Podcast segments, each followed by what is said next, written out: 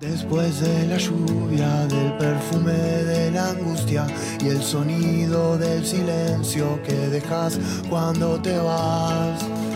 Después de no sobrevivir a las mañanas de ese abril, nubladas como rotas.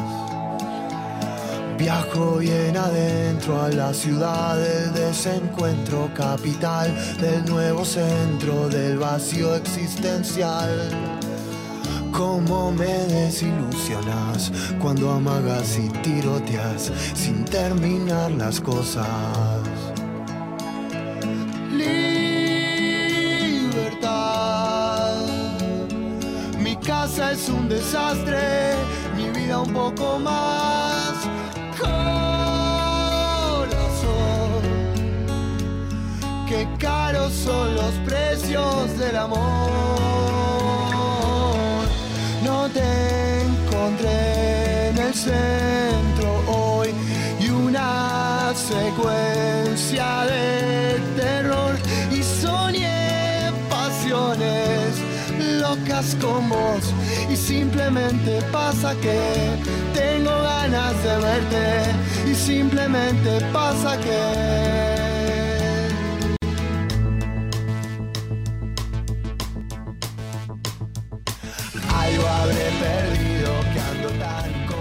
Volvió Chano el fin de semana en el Lola Palusa y anunció. No entendí si que vuelve Tambiónica o que esa fue la vuelta de Tambiónica. Eso fue la vuelta de Tambiónica, pero parece que va a haber un estadio también. Creo que hasta donde yo sé no estaba confirmado todavía, pero, pero sí va a haber como un pequeño regreso. Bien, y quien habla aquí en la 93.7 en Ayúdame Loco es Pasas Karate, que hoy de nuevo, como el martes pasado, trajo sandía. En este caso con la cara de Chano. Qué linda Yes. esta sandía que has traído. Una buena sandía, una buena sandía, exactamente. ¿Lo viste a Chano? Lo vi a Chano el viernes a la noche. eh, bueno, como ya todos habrán visto como en redes y tal, por lo menos viste pasar como algún video de Tambiónica, eh, el show estaba anunciado como un show solista de él. Y en determinado momento de la noche, bueno, él anunció que iba a pasar algo histórico, usó esos términos. Wow. Y de hecho, como toda la visual y todas las pantallas estaban como, digo, había como fotos en blanco y negro de Tambiónica, como si estuviéramos hablando de una banda como de los 80 o algo así. Todo con un marco dorado, además, eh, como que había muy un tono épico en ese regreso. Y efectivamente, más allá de que uno pueda o no pertenecer al piberío biónico, eh, había un poco un clima de como, ah, wow, está pasando como algo, ¿no? Es que hay toda una mística detrás de Tambiónica y de Chano que podés no haber escuchado un tema en tu vida, pero eh, comprás ese relato porque es impresionante. Mira, yo no escuché, una no escuché más que las tres o cuatro hits de, de, de Tambiónica. Sin embargo, como que lo quiero a él un poco, ¿viste? Siento que él es. se- le contaba a mi hermana que está de visita en la Argentina y ella hace 15 años que no vive acá. Y entonces no sabe muy bien quién es Chano. Eh, y yo le decía, mira, es como si uno de nosotros no hubiese podido contener todas las angustias que tuvo. Eh, y, y como que se hubiese ido a la mierda, pero es uno de nosotros de alguna forma. Claro, o si le hubieras puesto música como a un diario íntimo o algo así, pero digo, como una, como una cosa que no parece tan lejana, A lo que es que el Piti no soy yo que se fue a la mierda. Ujú. Ya no soy yo que se fue a la mierda, de alguna Entiendo. forma. Por una, medio por una cuestión socioeconómica, de dónde venimos. Hay algo de eso, me da la sensación. Totalmente. ¿no? Yo creo, bueno, vamos a hablar de eso eh, un poco hoy. Me parece que mm, de todas formas esa figura de él o esa forma de, de entenderlo cambió bastante como en los últimos, te diría, no sé, cinco años. Como que pienso, si te decían Chano, te ponían Ciudad Mágica en 2015, lo primero que se tenía en la cabeza era Gabriela Michetti con, bailando con Mauricio en el búnker. Exacto, Sí, es a eso voy. Y digo, hoy no lo vemos de la misma manera, ¿no? Y, y esta mística o esta cosa así como medio épica que apareció en el show del viernes me parece bastante nueva.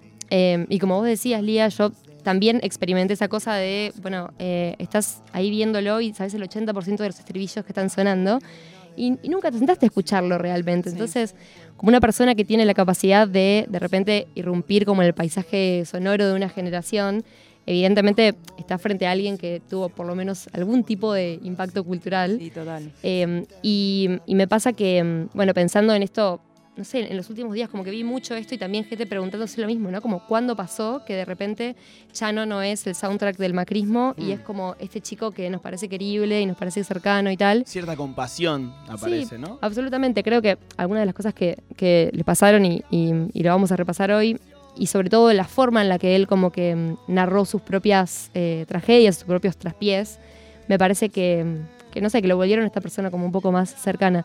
Y, y lo segundo que, que me pasó, además de esto de darme cuenta que sabía muchas de las canciones de Tambiónica, es que mm, eh, como parte de, de las repercusiones que tuvo el regreso de Tambiónica, vi una nota suya reivindicatoria en un portal de un partido de izquierda y dije, Mirá. wow, o sea, dio como toda la vuelta. Evidentemente este no es el, el cantante del macrismo que entendíamos en algún momento que, que era, o ya no lo estamos mirando eh, así. una vez dijo que la reta lo había ayudado a sacar el registro. Eso fue espectacular. Creo, creo que fue en un vivo de Instagram, Sí, ¿no? sí, sí, sí. Como que Reta lo estaba celebrando y también como, bueno, me pego acá como a este ídolo popular.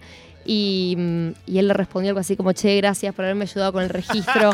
Además le dice, vos me decías que yo te comprometía y lo hiciste igual. No o sea, me lo manda quemés, loco. al frente. como, total, muy Encima, no me no es a cualquiera, es un loco famoso por los accidentes de tránsito. No, no, claro. O sea, Debe ser el famoso que más veces chocó públicamente eh, Totalmente. récord mundial. Tremendo, Realmente, tremendo, pero tremendo. lo prendió fuego. Eh, y entonces, me, me parece que, como decíamos, algunas de estas cosas que les pasaron y, y la forma que él las fue contando, como que, contando, como que lo, nos acercó mucho a, a Chano. Y creo que, a ver, no sé, vivimos como en una cultura de celebridades, estamos todo el tiempo como hablando de las cosas que hacen los famosos, que dejan de hacer y tal, y más allá de que te interese no el mundo del espectáculo, estas son como cosas que, que van pasando y que uno se va enterando de todas maneras. Eh, pero me parece que las cosas que le pasaron a él, justamente como que tocaron como algunas, eh, algunos temas que eran como muy sensibles para, para todos los argentinos, eh, y más allá también, pero digo que eran como debates sociales. Eh, el primero en el que pienso es eh, el que vivió con un policía en 2021, no sé si se acuerdan que él Sí, sí, sí. bueno, de acuerdo a las versiones, va- vamos a decir como la versión eh, hegemónica, él estaba teniendo un brote psicótico, su mamá se asusta, llama a la policía, viene un policía de 29 años, eh, evidentemente, digamos, según la versión de él, se sintió amenazado y le termina disparando a Chano. Según la versión de Chano y de la mamá, él estaba como intentando defenderse y por supuesto, bueno, en una situación que estaba fuera de sí. Eh, finalmente, ese disparo, digamos, comprometió uno de sus riñones, el páncreas y el vaso. eh, y la justicia entendió, digamos, le dio la razón a la policía de que, de que estaba defendiendo. Probablemente si el desenlace hubiera sido otro, eh, esa resolución no hubiera sido como tan. eh, no hubiera salido tan airoso de, Sí. de esa situación, ¿no? Em, pero más allá de- de- del morbo que generó como el consumo de la noticia y tal, me da la impresión de que como que dejó muy al descubierto por lo menos dos cosas esta sesión, ¿no? Como que una es, si a una persona que tiene tanta visibilidad como tiene Chano, eh, le pasa algo así, como ¿qué, qué pasa en escenarios en los que no tenés como recursos ni para hacerte atender como de forma apropiada, que no tenés eh, recursos para tener un abogado de repente, como que, bueno, la respuesta la sabemos, digamos, sabemos las cosas que pasan. Incluso eh, si no sos la mamá de Chano, ¿no? También como se habló mucho de la ley de salud mental eh, durante, durante esos días y, y que los, muchos salieron justo también muchos familiares de, de gente con problemas de salud mental o con enfermedades de, de salud mental a decir no hay forma de contener, como fue un caso que se puso en agenda también para debatir otras cosas. Totalmente, totalmente. Sí, lo que reclamaba la mamá de Chano, que de hecho estuvo participando como decisiones en el Senado, como que se involucró mucho, de repente, digamos, se volvió, por supuesto que era algo personal, pero digo, para, ella también se volvió como una forma de, de activismo. Eh, ella fue al Senado y, tenía estas mismas reflexiones que estamos teniendo ahora, ¿no? Decía como, si esto me pasa a mí, digamos, imagínate lo que le debe pasar a una mamá que Mm. eh, que no tiene como el espacio para, para contar lo que está pasando. Bueno, eh, definitivamente, digamos, expuso que no puedes mandar a un policía con un arma a resolver una situación que no es un crimen y que tampoco parece haber, digamos, como ninguna fuerza especializada en eso o que estas personas no están capacitadas para eso, porque, digo, más allá de que uno puede decir, bueno, es, es un, es un caso como muy próximo o uno podría hablar de gatillo fácil o algo por el estilo, eh, también es una situación en la que expones a la persona a la que estás mandando a resolverlo. Y de hecho pasó hace poco en retiro con una policía que estaba peleando, eh, un chabón que vivía en la calle eh, con un empleado del subte y el desenlace fue, bueno, una policía muerta. Como que digo, eh, más allá de la mirada que podamos tener de eso, un poco quizás más eh, crítica de la policía, la verdad es que es una situación que, que es un garrón. Y me parece que eh, lo que le pasó a Chano expuso much- mucho eso, como vos decías también, la ley de salud mental empezó como a discutirse desde otro, desde otro ángulo. Y me parece que, como decíamos antes, además de estas cosas que le pasaron, que no creo que lo hayan acercado directamente al público, la forma que, que él tuvo como de, de narrar su propia experiencia em, fue lo que, lo que más lo sacó de ese lugar de como de ídolo pop, medio como vacío de contenido de repente, o como una persona que no tenía nada para decir. Em, creo que, no sé si vieron las entrevistas que, que le hizo La Nata, como en, en distintos momentos Sí. de su vida. Él cuenta como muchos detalles, quizás, no, no, no sé si alguien habla con tanta mm, claridad acerca de lo que vive como una persona que tiene una adicción, lo que vive una persona en rehabilitación, como que cuenta las rutinas en rehabilitación, que se levanta a las 8 de la mañana, que le dan un cigarrillo cada dos horas, que si no cumple con las reglas le quitan un cigarrillo. Como que cuenta un montón de cosas. Sí, sí, eh, digamos, su, su drama, ¿no? Como que esto que decías de deja de ser un, un ídolo pop que no tiene nada para decir o que no tiene nada, bueno, de repente pasa a ser un chabón con un montón de problemas, de sufrimientos y rompe como lo plástico del Totalmente. ídolo pop, ¿no? Como que el ídolo pop es, es un- una figurita que siempre está sonriendo y de repente es un tipo con un montón de problemas y creo que a, a esas entrevistas le sumo su forma de usar Twitter O de forma su- su- Y de usar sus redes sociales, ¿no? Como de hablar en primera persona y directamente con, con sus seguidores o incluso no con sus seguidores, con cualquier persona que se cruce su contenido y de contar eso, ¿no? Como sus, sus, sus dramas en primera persona, ¿no? Totalmente, incluso con un pequeño como espacio para, para el humor, eh, encontré en una entrevista que habla un poco de, bueno, como que se ríe un poco de, de alguno de sus traspiés con, con el auto que quería compartirlas. Ya no confiaban en vos. Dijiste que la marca no. Verdad, Me pareció muy lindo el momento que dijiste la marca no confían más en mí. Sí, el otro Tengo día. que recuperar la confianza de la marca. Justo el otro día me estaba por comprar un auto y, y el, y- y el marido de mi vieja me dice, "Po- vos podrías hacer un posteo y todo, te lo podrían descontar. Le digo, ¿quién me va, quién me va a dar un auto a mí? Nadie. O sea, ninguna marca. Yo me río de mí, bueno, o sea, también me tomo con seriedad los problemas de, adicción que yo tuve. O sea, que más allá de que ahora esté bien, esté en tratamiento, no estoy consumiendo, tuve una tocada de fondo fuertísima. Pero bueno, es, una enfermedad que yo tengo, voy a tener toda la vida.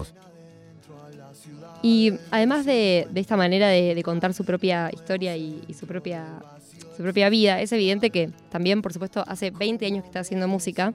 Eh, me interesa subrayar que él empezó con una banda de punk que tuvo a los 17 años que se llamaba Mink. Después forma tambiónica, bueno, ¿Mink? Mick. A mí- M-I-C, sí. Eh, forma tambiónica, bueno, con su hermano, con dos compañeros de, mm, de escuela. Y es evidente, digamos, no solo por, por la insistencia, sino porque, como decíamos antes, metió como muchos hits en el inconsciente colectivo que eh, todo eso no se sostiene solo por esta imagen pública simpática y que de repente rompe el plástico, que de repente te cuenta como algo eh, como muy, muy crudo y, y muy difícil de haber estado en una situación como muy límite. Em, y me pareció interesante que em, después, en, en el último mm, en el último traspié que él tuvo, que, que fue cuando estuvo internado hace poco, em, Que incluso fue polémico que después de esa internación Sí.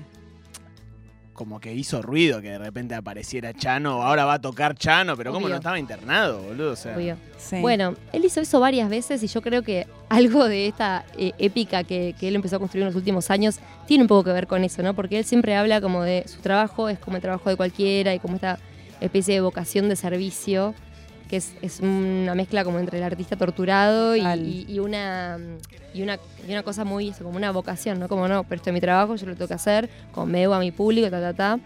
Em, creo que estás hablando de como en los últimos días se habló de, de Sí, que él Sí, tenía sí, como se armó un, debate que también como que hablaba de eso, como de, che, bueno, está bien que este chabón salga sí. de este y mucha gente diciendo, bueno, como es lo que lo mueve. A mí eso me parece que, que hasta lo enaltece un poco desde el lugar de que bueno, el chabón está atravesado por su propio arte y por su propio por su propia vida, digamos, ¿no? Como que después, bueno, no sé, él es la misma persona que se sube a tocar al escenario y lo que se puede opinar desde afuera es eh, externo, Claro, ¿no? el loco Como tiene- que sabemos nosotros. El loco es artista y tiene una enfermedad. Esas dos cosas van a interactuar en algún momento de su pues, vida. Sí, sí, sí. Y van de la mano. O sea, se, se retroalimentan, siento. Bueno, también. ¿se acuerdan de ese último? Bueno, no sé, no, no me consta que haya sido el último, pero estoy casi segura que fue el último, el de 2015, cuando él choca contra cuatro autos en Núñez y después eh, se la pone contra un garage. Sí, sí, bueno, sí. Esa situación fue terrible porque además eh, los vecinos cuando lo encuentran y sobre todo cuando se dan cuenta que es Chano de tan biónica, lo sacan del auto y lo cagan a trompadas. Sí, no, mal. Eh, eso, eso fue terrible, fue una situación muy eh, la turba iracunda de Springfield como full. Eh, pero además de eso, bueno, él por esos días tenía tres Luna Parks eh, que canceló y reprogramó, pero tres semanas después estaba tocando y haciendo Luna Park como si no hubiera ocurrido nada. Sí. Eh, y eso volvió a pasar cuando hace algunos días, él creo que lo internaron el 14 de febrero, no, el 17 de febrero lo internan, el 24 de febrero se despierta y 10 días después da el primero de sus shows en La Plata. Tenía dos fechas programadas. En la primera abre tocando Más feliz que la mierda de Flema, como una declaración muy tipo estoy en mi Ricky Espinosa era. Sí. Eh, después, como tres días después, cuando fue el 17, no, perdón, seis días después, eh, tocan el Lola y de nuevo es como si nada hubiera ocurrido. Y mm, me parece, me parece como divertido el detalle de que haya como completado como algún círculo, ¿no? Como que volvió a tocar temas de flema, volvió como a sus inicios. eh, y por otro lado volvió a Tan Biónica. Eh, tengo una, un fragmento de una entrevista que le hacen en, en el Rock Salta, en una revista de rock salteña, que le preguntan, ¿y qué pasó con esa idea punk que influenció en un principio a la banda? ¿Por qué crees que se fueron despegando de eso? Y él responde, porque es un género que tal vez a uno le exige estar comprometido con muchas cosas, como que es una música de mucho idealismo tal vez. Hay dogmas que pone la gente misma, con los que uno no está de acuerdo y que también canta en algún momento de su vida, como que se muera toda la yuta. Y después, cuando vas creciendo decís, no, que se muera la yuta corrupta. Ahí hay un chabón que sale y que labura, y hay una familia que se le muere el padre que no tenía nada que ver. Como corriendo por izquierda, Qué honesto, me Corriendo parece. por Esta respuesta me parece de una honestidad increíble. o Sí, sea. Me sí, sí, total. Me encanta. Y además hay algo de eso que decís de la honestidad y, y- y que no lo vemos eh, en general por ahí en las estrellas de pop, que también hay algo como de, che, el chabón es un adicto, no debería estar tocando, ¿no? Como escondámoslo, guardémoslo en una granja y no sepamos lo que pasa y hasta que no esté bien que nos salga porque es un mal ejemplo. Sí. Y el chabón siento que es como auténtico y por eso como traspasó cualquier ideología o, o- o, no sé, inclusive si su música no te gusta, digo, como está ahí hoy en, en boca de todos. total. Hay algo medio maradoniano en el Sí, siento, del hombre Re. que nunca muere. Sí. Eh, y de y de esta cosa de, che, parece que Maradona se está por morir. Ah, sí, bueno. Y en dos meses es el show de Maradona en la televisión. Y sí, pero ¿cómo este tipo no se estaba muriendo? ¿Viste? Como Sí. esa, el, el volver de 0 a 100. siento. Totalmente. Y un poco medio ídolos argentinos en general, ¿no? Como que creo que, que algo de eso Charlie hay. García recién. Sí, eh, re. Rodríguez totalmente. Hay algo de- totalmente. hay algo de Charlie también. Em, y bueno, medio para cerrar, como que me parece que, que sobre todo cuando le fueron pasando estas cosas, como que él era un poco la figura del loco, entre comillas, Mm. y al final terminaba como exponiendo la locura o como situaciones que estaban como muy flojas de papeles en, en diferentes ámbitos. Y mm, hay una entrevista que, que dio una radio rosarina en la que cuenta cómo fue el desenlace, digamos, de, de- de lo que pasó con ese policía. Y da como la respuesta más, más civilizada, ¿no? Y él, y él que tiene que ser como la persona irracional, de repente dice esto vamos a escuchar ahora. Sí, sí, sí, sí. eh, hablé con el policía que este, le pedí mis disculpas este, y él me pidió disculpas también. Eh, nada, este, me pude, me pude amigar. Este, hay un, hay una frase que a mí me gusta que es el resentimiento es un veneno que me tomo yo para matar al otro. Un veneno que me tomo yo para matar al otro. Eso es el resentimiento, una espina que crece para adentro. O sea, a mí me sirve querer, abrazar, disculpar. No importa si el otro es un hijo de puta. ¿Me entendés? A mí, a mí, yo tengo que hacer lo que a mí me sirva. Yo tengo que hacer lo que a mí me sirva, dijo Chano. Eh, hoy trajo sandía Pasas Karate por segunda vez. Eh, ya repasamos las conexiones entre Lucrecia Martel y el doctor. Pueden escuchar esa columna en YouTube, está buenísima. Y hoy la épica que construyó Chano y cómo fue cambiando su personaje a lo largo de los años. Gracias, Paz. Gracias a ustedes. ¿Escuchamos una canción? Escuchamos una canción. Más feliz que la mierda. Obvio, más feliz que la mierda, más bien. Dos minutos y flema en el mismo programa, ¿eh? Mañana chocamos un auto. Ayúdame, loco.